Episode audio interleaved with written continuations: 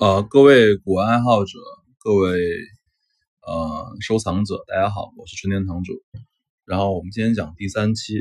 国内比较好的正规的古董拍卖公司有哪些？啊，这个并不是软文帖哦，这个是我自己的真的感受的帖，因为我每年买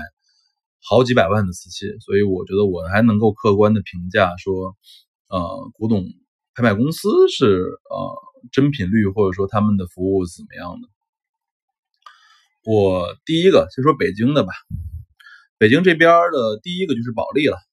保利就是堪称我们这个古董界的航母啊，所以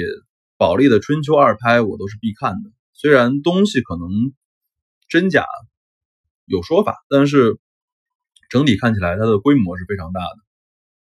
而且它的保利的夜场啊，拍卖那些几千万、上千万的货都是非常非常强的。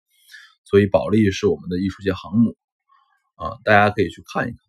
第二就是嘉德了，嘉德其实主项是做的是书画啊，书画非常的强，而且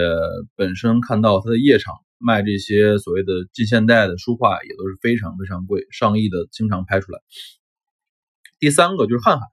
瀚海我是常常去啊，常买，但是瀚海公司的我主要买的是它的北京文物公司试出的这些东西。所以，因为它背靠的是北京文物公司的这个这个机构嘛，所以它的文物公司专场的一些小官窑的拍卖，我都是会会会关注的。然后第四个就是中贸啊，中贸这边其实是我比较信的一家拍卖行，因为他们的诚信呢，他们的真品率都比较高，买起来我也很放心。所以中贸我也建议大家去去去体验，我觉得是不错的。然后第五个就是中汉。中汉这几年，我感觉，嗯，真品率有点下降啊，这是客观评价了。因为我觉得中汉自从前年开始吧，感觉真品率的下降还是比较明显的。但是油真专场我也经常看一看啊，能买我会偶尔买一买。然后剩下来的还有包括成轩啊，成轩这边是我非常非常敬佩的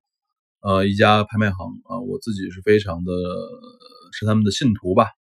所以他们家东西我常买啊，我经常的买成轩东西，东西也不贵，主要卖的是中啊晚清的一些官窑，然后当然还最后包括两个新啊两三个新兴的吧，一个叫做大益，大益这边的话其实是回款是很快，就是作为一个卖家来说，如果东西委托到大益的话，回款是非常快的，而且服务的也比较好。当然东西的质量现在看起来也有下降的趋势啊，但是本身来说服务是很不错的。然后再说就是世珍，世珍其实是一老牌的一个呃北京的拍卖行了。这家行主要拍的是一些中低端的一些藏品，明清外销瓷啊，几千块钱东西居多，而且比较接地气，所以我也经常去。因为他们的专家是李轩老师嘛，所以我也是偶尔去去看一看，买一买。然后主要买一些生意货了。然后再讲华东地区了，华东地区其实认真说，并没有特别好、特别强的一个拍卖公司啊。我常去的是两家吧，一家是新华啊，新华拍卖是在杭州啊，我经常去，因为他这边有大伟在做做拍卖师嘛，做做做做做做就是所谓的品鉴，所以我新华会常去新华拍卖。然后第二个就是西冷了，西冷是认真说应该是现在华东的第一吧，然后。它主要是金石书画是很强的，呃，包括高古瓷器，包括高古的一些玉器还是比较强。但是东西也要分东西看。然后第三就说到我的主阵地了，因为我是深圳的嘛，啊，我是深圳人，对，然后，所以我华南地区就是经常覆盖的啊。华华南华南地区我主要去两家嘛，华艺这边厂子我是非常熟。华艺拍卖其实本身是保利的广州分公司，然后它最后改成了华艺。华谊的特征就是其实。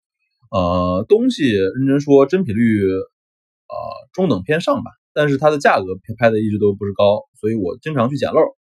然后行家里手都认识的多啊，他们这边的几个相关的征集的同事我都是很熟。然后崇正崇这边的话，其实是背靠的是，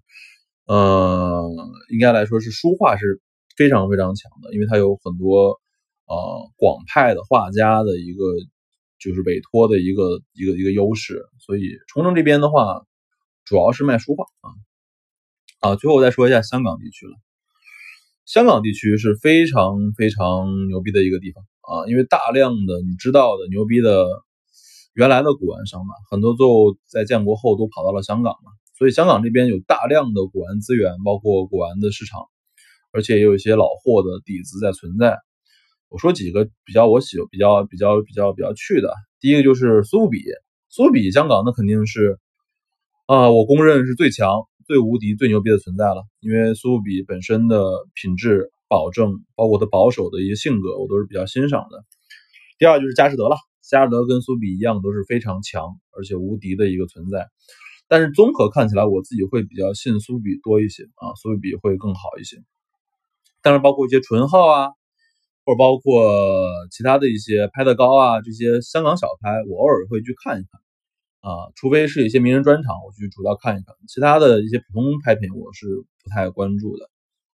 啊。整体来说，就是我自己春天堂主认为比较好、比较正规的古董拍卖公司啊，国内的物件开门不解释，春天堂藏瓷。